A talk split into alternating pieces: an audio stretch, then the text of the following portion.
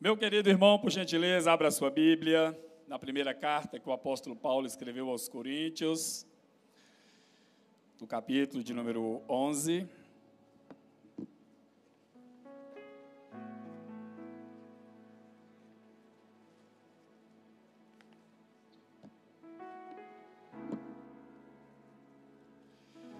Nós vamos ler a partir do versículo 17 e hoje eu quero falar sobre a Santa Ceia do Senhor. E para isso nós vamos ler o texto bíblico para nossa reflexão. Amém? Está assim registrado. Entretanto, nisto que lhes vou dizer, não os elogio, pois as reuniões de vocês mais fazem mal do que bem.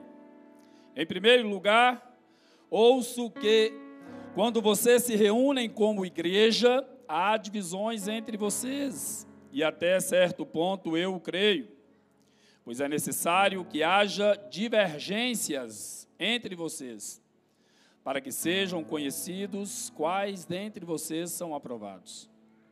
Quando vocês se reúnem, não é para comer a ceia do Senhor, porque cada um come sua própria ceia, sem esperar pelos outros.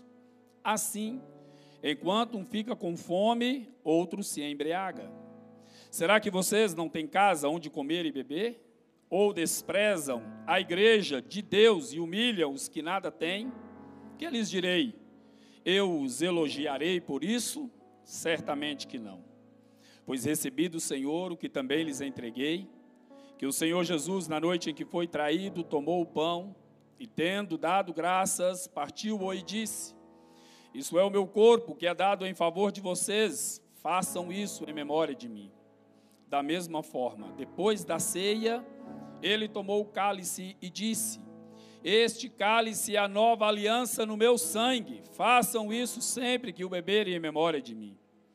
Porque sempre que comerem deste pão e beberem deste cálice, vocês anunciam a morte do Senhor até que ele venha.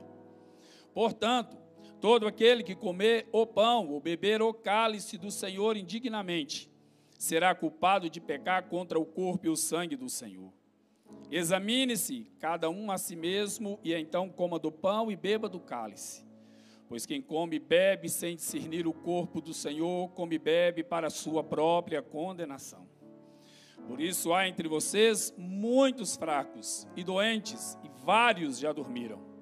Mas se nós tivéssemos o cuidado de examinar a nós mesmos, não receberíamos juízo.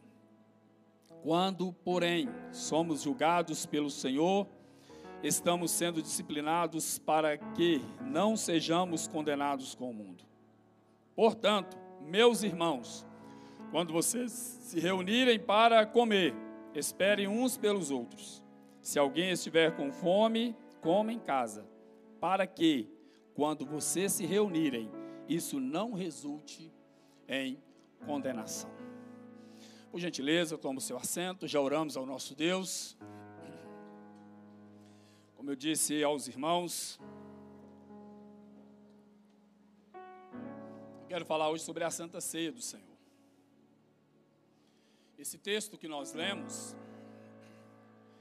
desde muitos séculos, as igrejas ocidentais o usam em cultos como este, até porque fala exatamente desta reunião nossa aqui nessa noite.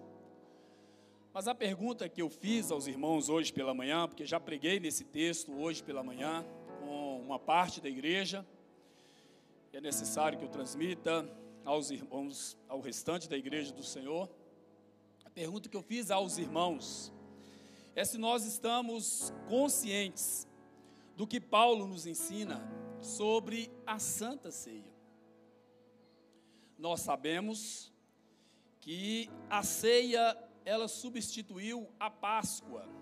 A Páscoa era uma festa israelita que marcou a saída do povo de Israel do Egito. Deus libertou o seu povo da escravidão. E Deus marcou a saída deles, a libertação deles com uma festa chamada Páscoa. Deus determinou ao seu povo que todo ano, no primeiro mês do ano, no décimo quarto dia de, do que todo ano, no primeiro mês e no décimo quarto dia desse primeiro mês, a, a comunidade se reunia para celebrar a Páscoa do Senhor. Deus tinha, entre outros, pelo menos dois objetivos. O primeiro deles era comunicar às nações, às gerações israelitas, as, os seus atos libertadores e graciosos em favor do seu povo. O segundo objetivo era comunicar a, a vinda do Messias, a manifestação do Cordeiro de Deus. Jesus veio há dois mil anos atrás, e segundo os evangelistas, Marcos, João, Lucas e Mateus, ao comer a última Páscoa com seus discípulos. Lucas disse no capítulo 22 e no versículo 15 que, estando reunido com seus discípulos, Jesus disse: Desejei ansiosamente comer essa Páscoa convosco. E a partir daquela última Páscoa que Jesus comeu com seus discípulos, ele a substituiu pela santa ceia do Senhor. Mas o que significa, pastor? A santa ceia do Senhor. A santa ceia do Senhor, segundo o apóstolo Paulo, baseado no texto que nós lemos, ela é, primeiramente, uma celebração da comunhão da igreja no Senhor. A Santa Ceia, segundo Paulo, é uma celebração, é uma festa da igreja, da comunhão da igreja no Senhor no Senhor Jesus. Nas igrejas do primeiro século, a Santa Ceia era acompanhada de outras refeições. Normalmente, os membros levavam as suas porções, uma espécie de jantar coletivo. Eles se ajuntavam, eles se organizavam e levavam então as suas refeições.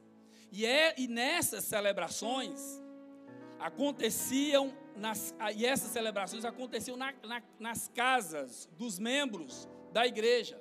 E esses momentos eram uma celebração da comunhão da igreja no Senhor. Eles se reuniam, levavam suas porções, e durante aquela celebração, aquele jantar, eles celebravam a ceia do Senhor. Porque era, eles entendiam, a igreja entendia que a Santa Ceia é uma celebração, é uma festa da comunhão da igreja no Senhor. Veja o que Lucas disse no capítulo 2 do, de Atos dos Apóstolos, a partir do versículo de número 42. Olha o que Lucas diz. Eles se dedicavam, aqui é a igreja primitiva, os primeiros cristãos, eles, essa igreja, se dedicavam ao ensino dos apóstolos e à comunhão, ao partir do pão e às orações. Todas, todos estavam cheios de temor e muitas maravilhas e sinais eram feitos pelos apóstolos. Os que criam mantinham-se unidos, unidos e tinham tudo em comum, vendendo suas propriedades e bens, distribuíam a cada um conforme a sua necessidade todos os dias continuavam a reunir-se no pátio do templo. Partiam o pão, partir o pão aqui é a celebração da ceia do Senhor em suas casas. E juntos participavam das refeições com alegria e com sinceridade de coração. Era uma festa maravilhosa. Era um jantar maravilhoso. E durante esse jantar, eles celebravam a comunhão. A comunhão da igreja no Senhor. O grande problema é que a igreja de Corinto não, entend, não tinha entendido isso. E por essa razão Paulo os reprovou.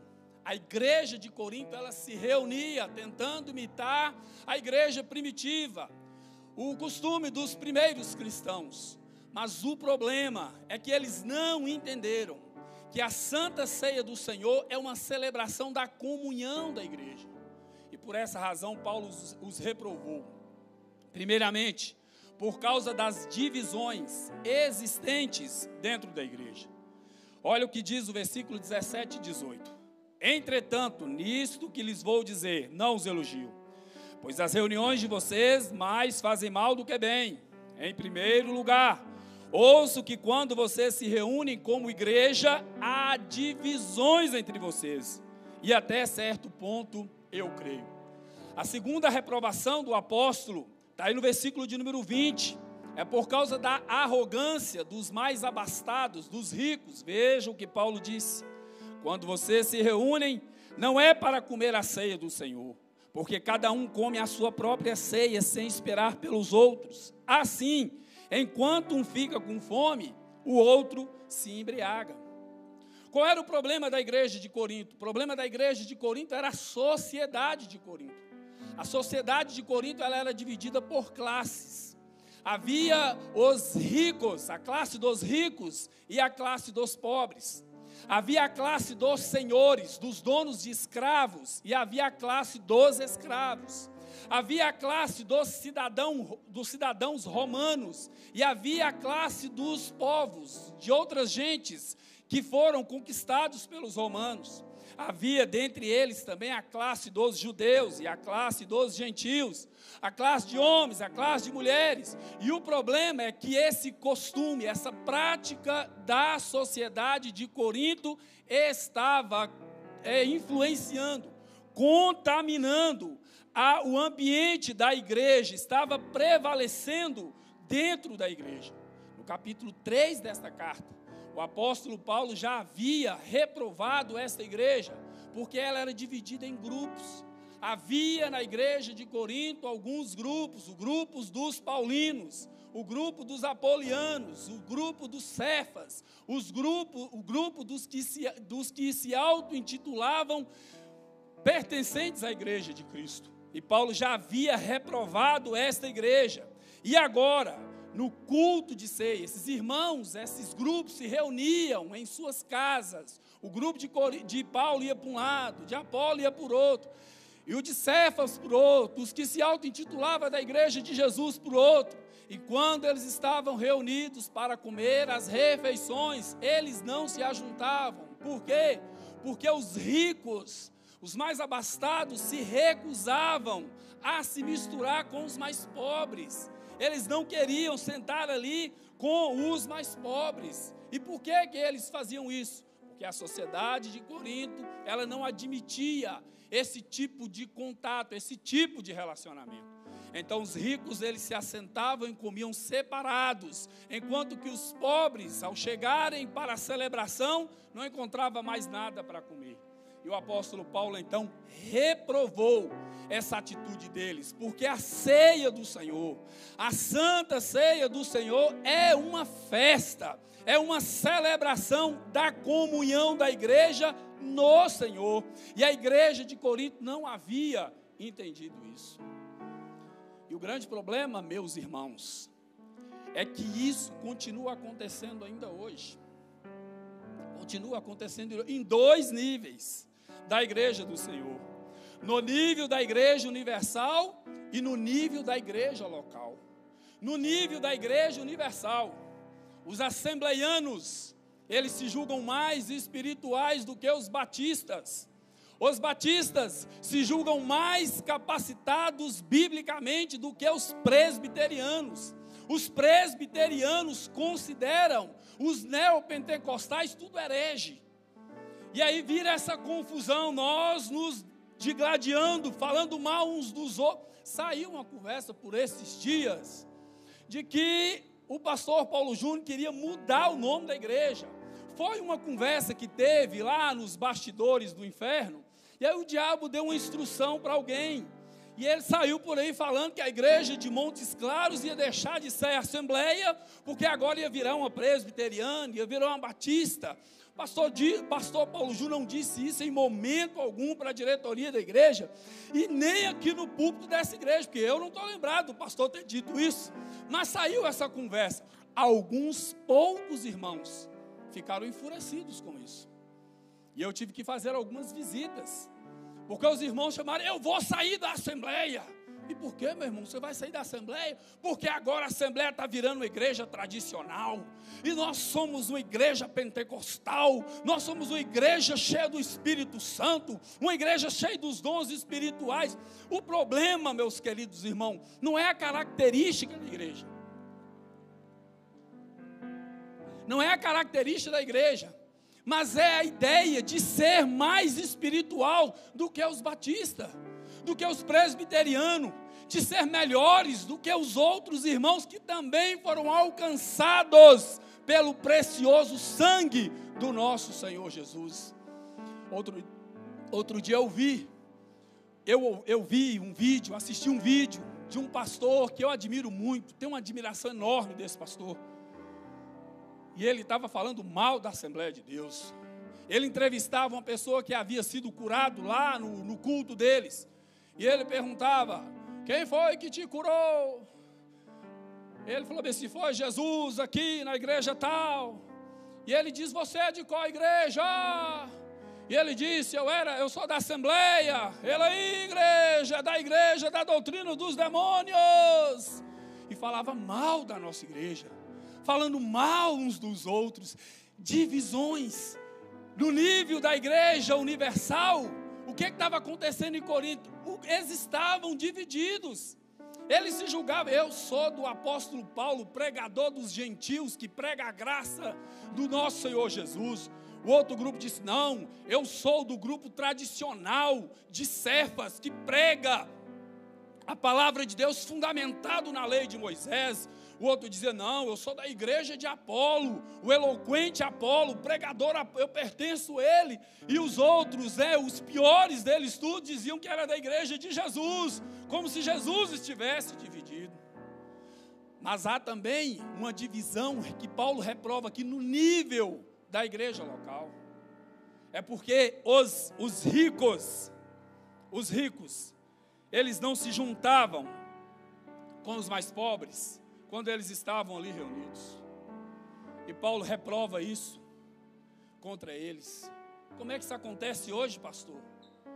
Acontece que algumas irmãs não corta cabelo, não usa calça, não passa batom, não usa esmalte, e elas se julgam mais crentes do que as irmãs que cortam o cabelo, que pintam a unha, que veste calça, e elas não querem se ajuntar, porque elas se julgam mais espirituais do que a outra irmã. É a mesma coisa do irmão que estudou a Bíblia, aprofundou, leu a Bíblia duzentas vezes, e depois ele fica tirando onda, achando que ele é mais sabido que os outros, e ele despreza aquele irmão que não conseguiu estudar para poder ler a Bíblia com clareza, e ele se julga mais inteligente, mais espiritual, mais crente do que aquele irmão que não estudou tanto quanto e muitas outras coisas. E o povo não se ajunta, o povo não se mistura, o povo não está junto o povo não celebra a comunhão da igreja no Senhor, porque uns está querendo ser melhor do que os outros, uns se julgam mais crentes do que os outros, mais espirituais que os outros. E Paulo está reprovando isso. Paulo está dizendo: Eu não vou elogiá-los por isso. Paulo reprova a atitude dos mais ricos vocês não têm casa para comer, não? Quer vir para o momento da celebração, da ceia do Senhor, para poder vacaiar aqui? Vai comer na sua. Paulo reprova a atitude daqueles irmãos. Meus irmãos, no capítulo 10 dessa carta, no versículo, no capítulo 10, no versículo 16 e 17, veja o que Paulo diz. Não é verdade que o cálice da bênção que abençoamos é uma participação no sangue de Cristo e que o pão que partimos é uma participação no corpo de Cristo? Como há somente um pão, nós que somos muitos, somos um só corpo, pois todos participamos de um único pão. Não há dois pães para representar o sacrifício do Senhor. É só um. Lá em Efésios, no capítulo 4, o apóstolo Paulo, ele diz, a partir do versículo 1, escreve a igreja lá: olha, como prisioneiro no Senhor, rogo-lhes que vivam de maneira digna da vocação que receberam, sejam completamente humildes e dóceis, e sejam pacientes, suportando uns aos outros com amor, façam todo o esforço para conservar a unidade do Espírito pelo vínculo da paz. Há um só corpo e um só Espírito, assim como a esperança para o qual vocês foram chamados é uma só. Há um só Senhor, uma só fé, um só batismo, um só Deus e Pai de todos, que é sobre todos, por meio de todos e em todos. É uma só salvação. Batista, presbiterianos, assembleianos, né, os pentecostais, todos eles foram alcançados pelo sacrifício de Jesus. Nós somos um só povo. Não haverá lá na igreja, lá no céu, placa de igreja. Lá não tem esse negócio de o mais espiritual ficar mais próximo do trono de Deus. Não existe isso. Deus reprova esse tipo de comportamento. Lá no céu também não haverá um local especial para aquela irmã ou aquele irmão que se julga mais crente do que o outro. Não haverá. Não haverá. Lá no céu nós estaremos todos reunidos num só lugar. Paulo escreveu aos Romanos, no capítulo 14, no versículo 1 e do versículo e versículo de número 4. Veja o que ele diz: aceitem o que é fraco na fé sem discutir assuntos controversos, sem ficar aí, é porque é isso, porque é aquilo, para com isso. Um crê que pode comer de tudo, já o outro, cuja fé é fraca, come apenas alimentos vegetais. Aquele que come de tudo não deve desprezar o que não come, e aquele que não come de tudo não deve condenar aquele que come, pois Deus o aceitou. Quem é você para julgar o servo alheio? É para o seu, o seu Senhor que ele está em pé ou cai, e ficará em pé, pois o Senhor é capaz de sustentar.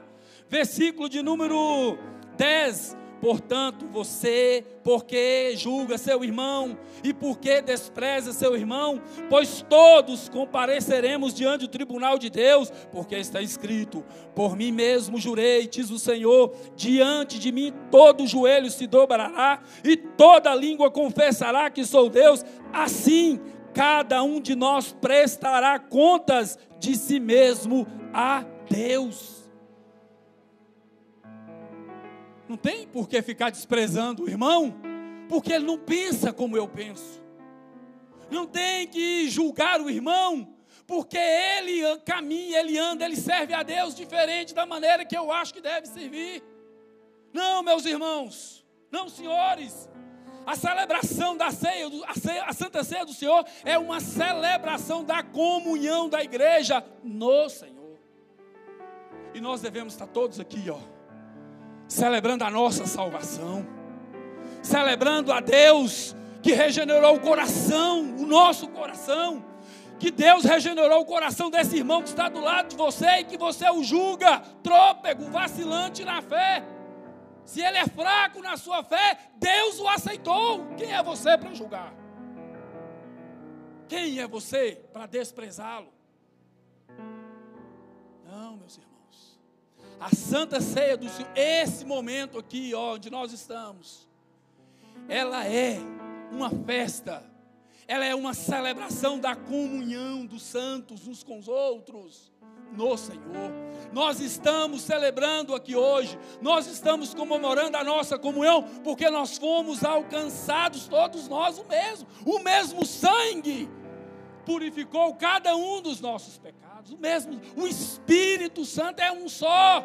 E esse Espírito ele habita no fraco, habita no forte, ele habita lá na presbiteriana, habita lá na batista, ele habita aqui na Assembleia de Deus e é ele quem conduz e sustenta essa igreja. E o diabo está querendo nos dividir essas ideias de que nós somos melhores uns que os outros, de que é isso e aquilo, é ideia do diabo. É Ele que quer contaminar o nosso ambiente. mas ele não terá lugar aqui, porque nós entendemos que o sangue de Jesus, que foi derramado lá na cruz do Calvário, purificou todos nós, somos um só povo. Abra a sua Bíblia em Efésios, capítulo 2.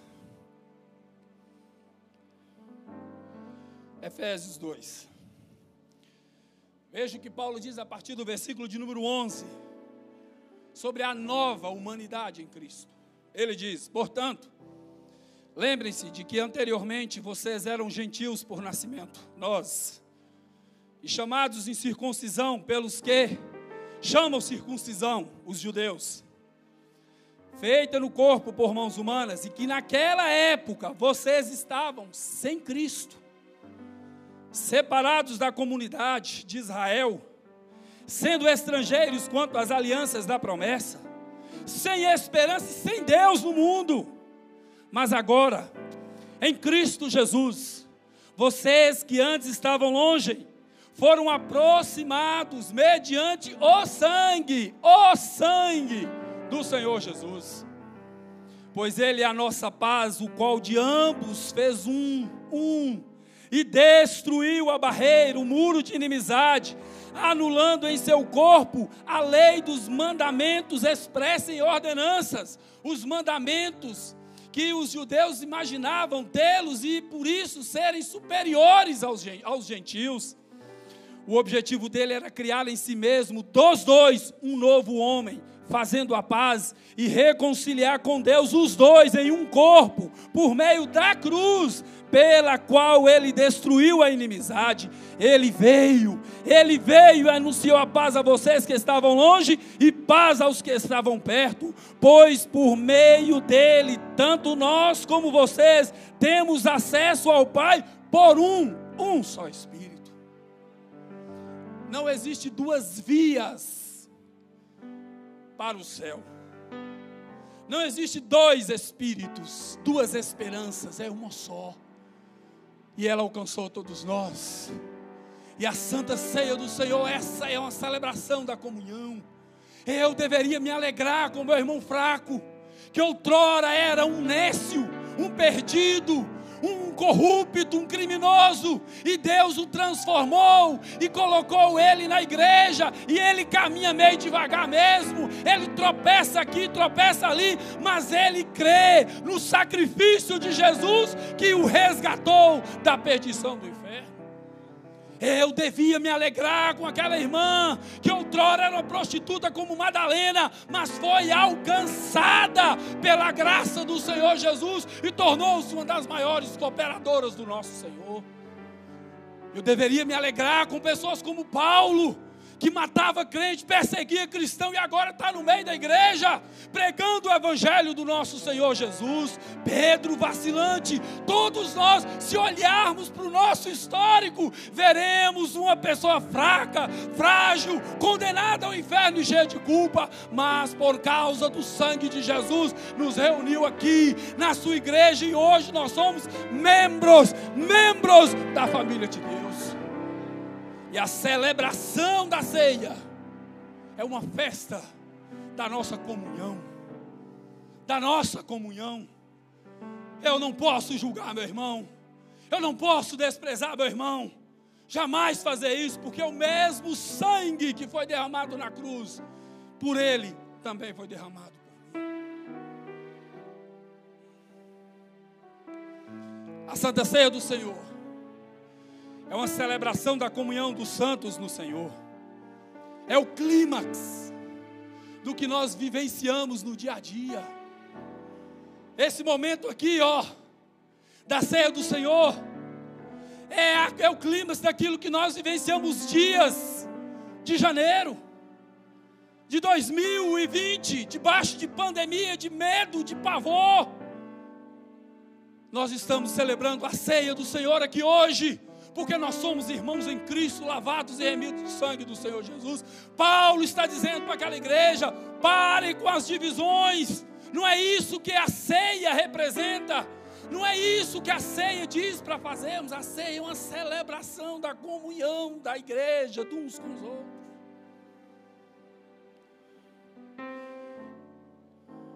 E eu sugiro a você, meu querido irmão, a desenvolver comunhão com seus irmãos. Desenvolva comunhão. Você que está nessa igreja há 15 anos, mas conhece só cinco pessoas, só cinco famílias. Você está conosco aqui há 10 anos e você não conhece metade da igreja. Eu te sugiro, a esse mês, essa semana mesmo, procurar aquele irmão que você nunca conversou com ele, chama ele para tomar um café. Convida essa família que você nunca não conhece para almoçar na sua casa. É, meu irmão, de preferência esse que você julga, desse que você acha fraco na fé, ou desse que você imagina muito santão. Fala com irmão, vamos embora almoçar lá em casa, vamos embora comer um almoço, vamos comer uma pizza. Faça isso, meu irmão. Chame ele para orar. Convide essa pessoa, liga amanhã para aquele irmão, pede, ó, oh, eu quero hoje, ao final do culto, fala, irmão, vamos embora na oração amanhã, 8 horas, vamos lá, vamos juntos, vamos orar ao Senhor lá. Ore com Ele, para você conhecê-lo. É uma oportunidade, é uma ponte que Deus deu para abençoar a sua vida. Muitas vezes nós estamos passando estreito, caminhando sozinho, sofrendo sozinho, e orando a Deus, Deus me abençoa, Deus me ajuda. E Deus está mandando, olha o tanto de gente que está aí, procura o irmão, conversa com o irmão, faça novas amizades, e eu vou te abençoar pela comunhão que eu estabeleci na igreja, por meio do sangue do meu filho Jesus.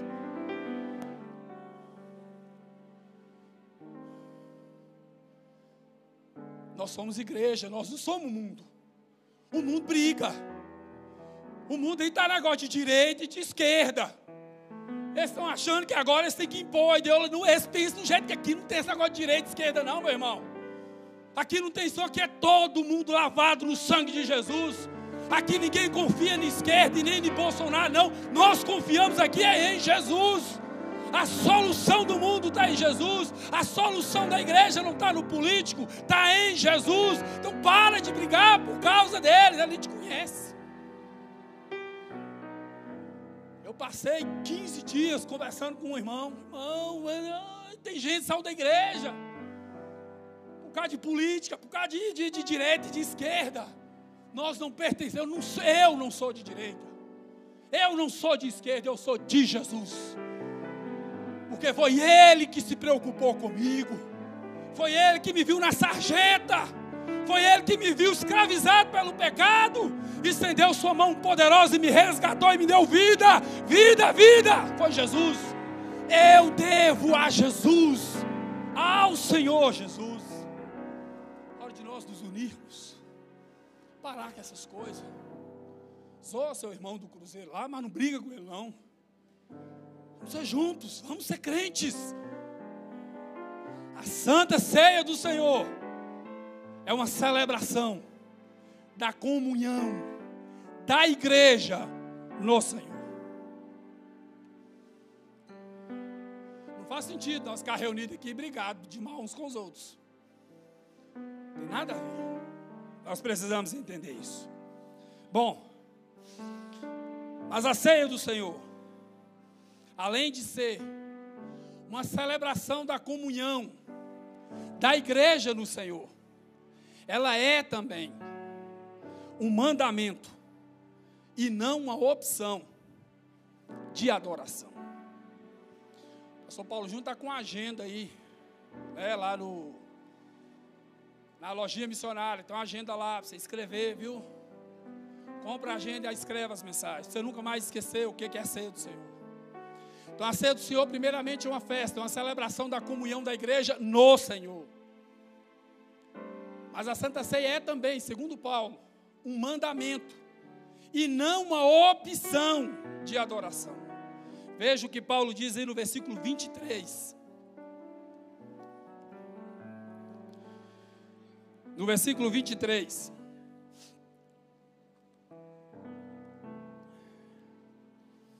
ele diz assim: Pois recebi do Senhor o que também lhes entreguei. Ou seja, o que eu ensinei a vocês, eu recebi do Senhor. Que o Senhor Jesus, na noite em que foi traído, tomou o pão e, tendo dado graças, partiu e disse: Isto é o meu corpo, que é dado em favor de vocês. Façam isto em memória de mim. Da mesma forma, depois da ceia, ele tomou o cálice e disse: Este cálice é a nova aliança no meu sangue. Façam isto sempre que o beberem, em memória de mim. Porque sempre que comerem deste pão e beberem deste cálice, vocês anunciam a morte do Senhor até que ele venha. Observe que o verbo façam, ele está no imperativo. O verbo façam está no imperativo, portanto é uma ordem. Jesus criou um mandamento para os seus seguidores. O problema é que a igreja de Corinto não entendiam e por isso estavam tratando a ceia do Senhor com indiferença. Eles não estavam preocupados em obedecer ao mandamento do Senhor e honrá-lo, e sim satisfazer as suas próprias vontades. Veja o que diz o versículo 20. Quando vocês se reúnem, não é para comer a ceia do Senhor, porque cada um come a sua própria ceia sem esperar pelos outros. Eles estavam tratando o mandamento do Senhor com indiferença e desprezo, por isso desonrando o Senhor. Eles se reuniam, cada um levavam as suas porções, os ricos, aquela porção abastada, os pobres, que não tinham o que levar, iam na esperança de comer alguma. E a igreja do Senhor estava reunida, comendo a refeição. E durante aquela celebração, a igreja primitiva, como eu disse, ela honrava o Senhor partindo o pão e comemorando a ceia, a comunhão. A igreja de Corinto não. Os ricos se reuniam no espaço da casa. As casas lá tinham um espaço chamava triclínio, onde cabia de 10 a 15 pessoas. O átrio ficava para os pobres, para os servos. E aí o dono da casa, seja ele da facção que fosse, de Apolo, de Paulo, de Cefas ou de Jesus, eles se reuniam aqui para comer as suas refeições. Eles não estavam preocupados com a ceia do Senhor. Eles queriam comer, satisfazer a sua fome. E aí eles se embriagavam, ficavam bêbados. Os glutões tudo bêbados. Quando chegava o momento da ceia, estava todo mundo com a cara cheia. E aí não tinha a celebração do Senhor, não tinha como.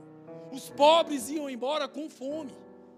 Porque os ricos que levavam as melhores porções não queria dividir, ele não sentava com o mais pobre.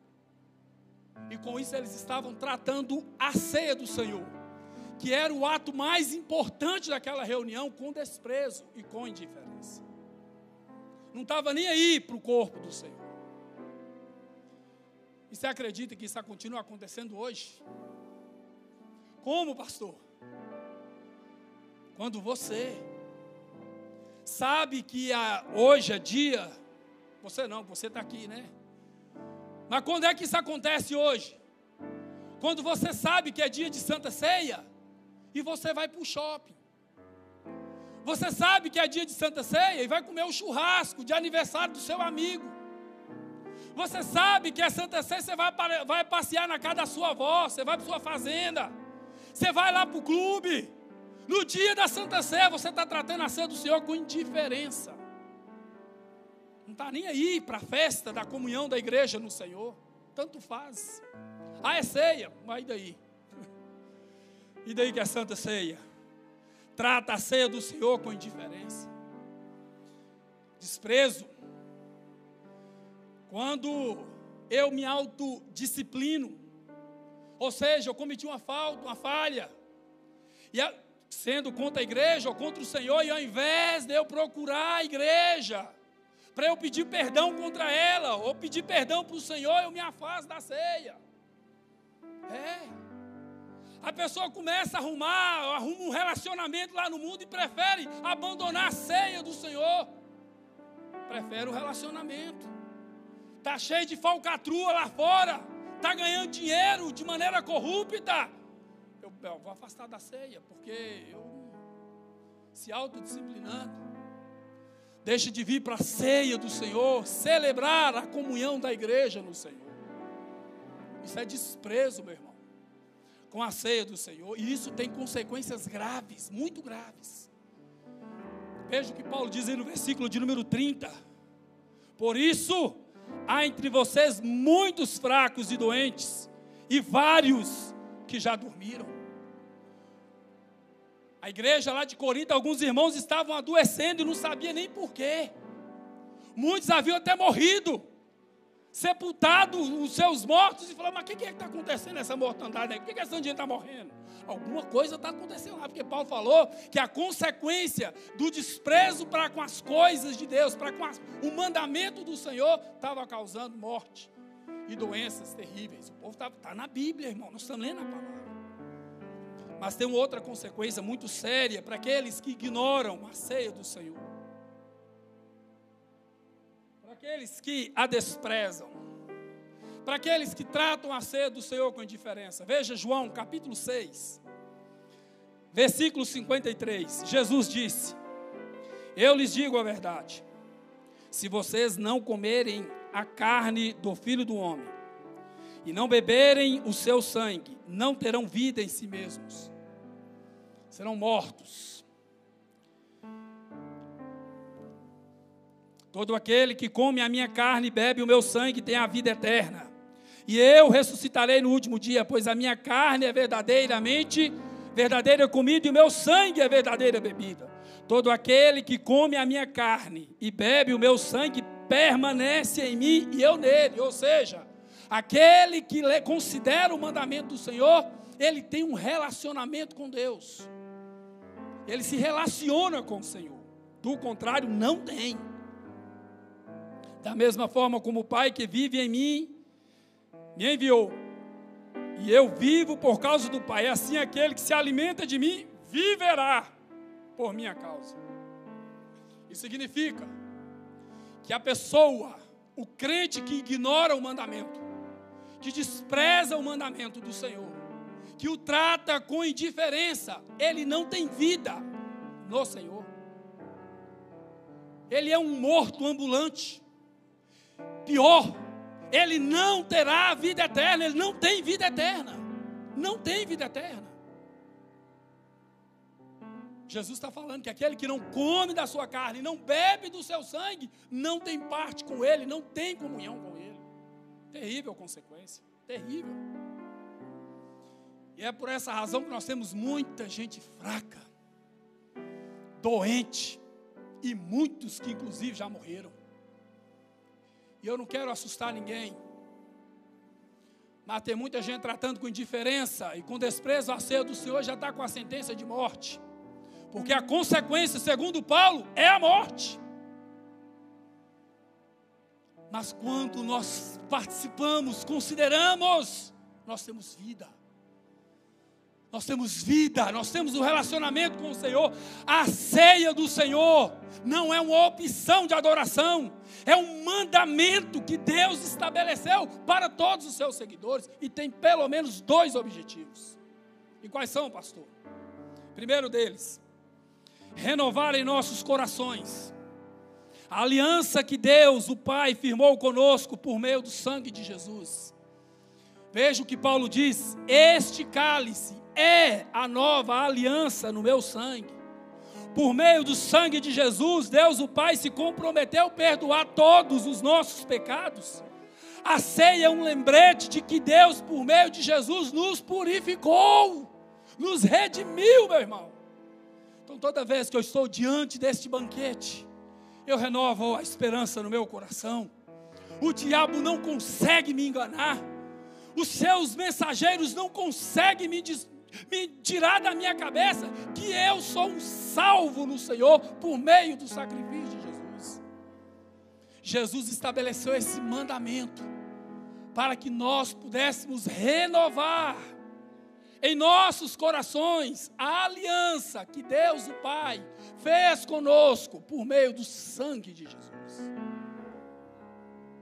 E no capítulo 3, versículo 4 ao versículo de número 7, Paulo escreveu a Tito dizendo: Mas quando da parte de Deus, nosso Salvador, se manifestaram a bondade e o amor pelos homens, não por causa de atos de justiça por nós praticados, mas devido à sua misericórdia, ele nos salvou pelo lavar regenerador e renovador do Espírito Santo, que ele derramou sobre nós generosamente por meio de Jesus Cristo, nosso Salvador. Ele o fez a fim de que, justificados por sua graça, nos tornemos seus herdeiros, tendo a esperança da vida eterna. Quando eu estou aqui diante da mesa, eu renovo a minha esperança. Eu renovo a minha esperança. Olha, Deus tem uma aliança comigo. E a sua aliança é de me levar para a eternidade salvo, purificado dos meus pecados. Eu renovo a minha esperança porque outrora eu era um nécio, um pervertido, um pecador, mas por meio do sangue de Jesus, Ele me justificou, Ele me purificou, e eu tenho essa alegria no meu coração, e o diabo não consegue me enganar, dizendo que eu tenho pecado e que para os meus pecados não tem perdão. Tem sim, Jesus me purificou de todos os meus pecados. Mas há um segundo objetivo é a proclamação da morte redentora do nosso Senhor Jesus e da sua ressurreição triunfante até que ele venha. Porque sempre que comerem deste pão e beberem deste cálice, vocês anunciam a morte do Senhor até que ele venha. Já se passaram dois mil anos. E por que que nós estamos aqui hoje?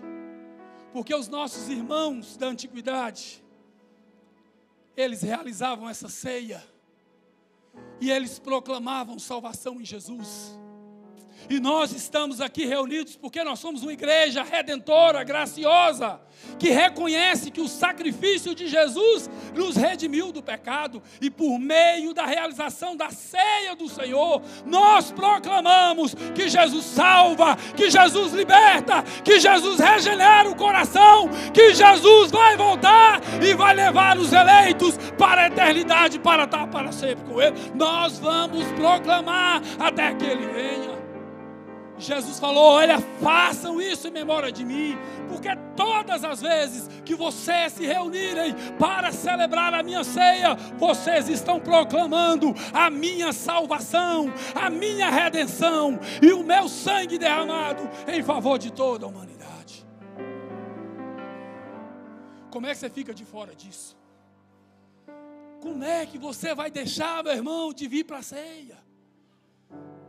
Então não ignore o mandamento do Senhor por amor à sua alma. Entre o shopping e a ceia do Senhor, mil vezes a ceia do Senhor. Entre o churrasco na casa do seu amigo e a santa ceia do Senhor, mil vezes a ceia do Senhor. Entre a viagem, entre o que for, meu irmão, o que for, prefira mil vezes estar aqui celebrando a comunhão da igreja no Senhor, proclamando a salvação de Jesus, renovando em seu coração a aliança que Deus fez por meio do sangue de Jesus com você. Quantas pessoas já tem meses, não é, pastor? Que não vem aqui celebrar o mandamento. Na desculpa de que o Covid está matando ah, meu irmão, não ignore a ceia do Senhor. A ceia do Senhor, quando você come esse pão e bebe desse vinho, que simboliza o corpo e o sangue de Jesus, produz vida, vida. Sua, sua alma é fortalecida, seu coração é renovado. Não perca essa oportunidade por nada. Não troque este mandamento por nada é um mandamento e não uma opção de adoração. E por último, a ceia do Senhor, além de ser uma festa, uma celebração da comunhão da igreja no Senhor, além de ser um mandamento e não uma opção de adoração, A ceia, segundo o apóstolo Paulo, é um memorial do sacrifício de Jesus em nosso favor, que requer profunda, profunda reflexão. Veja o que Paulo disse no versículo 27 ao versículo de número 29. Portanto, todo aquele que comer o pão ou beber o cálice do Senhor indignamente, será culpado de pecar contra o corpo e o sangue do Senhor. Examine-se cada um a si mesmo, e então coma do pão e beba do cálice. Pois quem come e bebe sem discernir o corpo do Senhor, come e bebe para a sua própria condenação. Há duas ideias aqui, nesses três versículos. A primeira ideia é que nós devemos fazer uma reflexão profunda da nossa comunhão uns com os outros, antes de participarmos da ceia do Senhor. Eu vou repetir. A primeira ideia que Paulo comunica nesses três versículos é que nós devemos fazer uma profunda reflexão da nossa comunhão uns com os outros, antes de participar dessa ceia. Paulo começa o versículo 27 com uma conclusão, com uma conjunção conclusiva. Portanto, isso significa que Paulo, ao usar essa conjunção, ele está concluindo ou aplicando o que ele disse anteriormente. E o que ele disse anteriormente? Que não devemos ter divisão entre nós, racha, indiferença uns com os outros, desprezo uns com os outros. Então, antes de você se aproximar da ceia do Senhor, faça a reflexão da sua comunhão com a igreja, com o seu irmão. Faça uma reflexão. Portanto, todo aquele que comer o pão ou beber o cálice do Senhor indignamente será culpado de pecar contra o corpo e o sangue do Senhor. Na versão da Bíblia, na linguagem de hoje, o versículo 27 foi traduzido da seguinte maneira: Por isso, aquele que comer do pão do, do Senhor, beber do seu cálice, de modo que ofenda a honra do Senhor, estará pecando contra o corpo e o sangue do Senhor. Se, se, sempre que comermos deste pão e bebermos deste cálice, anunciamos a morte do Senhor, ou seja, o seu evangelho que nos uniu num só corpo na igreja. Isso significa que promover divisões e facções desonra o Senhor. Isso significa que desprezar o irmão, por ele não fazer parte do meu grupo, ofende ao Senhor dele. Portanto, agir assim é comer o pão e o cálice do Senhor indignamente. Nós precisamos fazer uma profunda reflexão de como está a minha situação com a igreja, com o corpo. Você tem alguma pessoa com, a, com quem você tem alguma diferença? Alguma inimizade? Num passado recente ou num passado distante, você brigou com essa pessoa e nunca pediu para ela perdão, é seu irmão. Está dividido. Se tem alguma pessoa que você já tratou com indiferença, com desprezo, Paulo está falando que antes de você se aproximar do corpo do Senhor, desse corpo e do, do pão e do vinho, que representa o sacrifício de Jesus que nos uniu num só corpo, você deve ir lá e consertar com seu irmão. Igreja não é lugar para ter indiferença, irmão de mal com irmão, irmão ofender irmão. Aqui não. Nós somos um só povo. E nós devemos celebrar a ceia do Senhor, porque é a nossa comunhão. A segunda ideia é preciso que o crente enfrente honestamente os seus pecados com o propósito de abandoná-los pelo poder do sacrifício do Senhor. Examine-se cada um a si mesmo. E então coma do pão e beba do cálice, pois quem come e bebe sem discernir o corpo do Senhor, come e bebe para a sua própria condenação. Aproximar-se do corpo do Senhor com pecados não confessados aproximar-se da ceia do Senhor, de maneira vivendo na prática do pecado, é uma ofensa ao sacrifício de Jesus, que foi feito com o objetivo de nos libertar do pecado. Então é necessário nós enfrentarmos os nossos pecados com honestidade. Olhar para dentro de nós. E fazer uma reflexão profunda. O que é que eu estou fazendo que está ofendendo o Senhor? Que pecado que eu preciso abandonar? Se eu participo da ceia do Senhor, do sacrifício do Senhor, simbolizado aqui na ceia, que teve o objetivo de me libertar do pecado, como é que eu fico alinhado com o pecado participando da ceia do Senhor? Não tem lógica. Aí Paulo está falando para nós enfrentarmos com honestidade, examinar o nosso coração.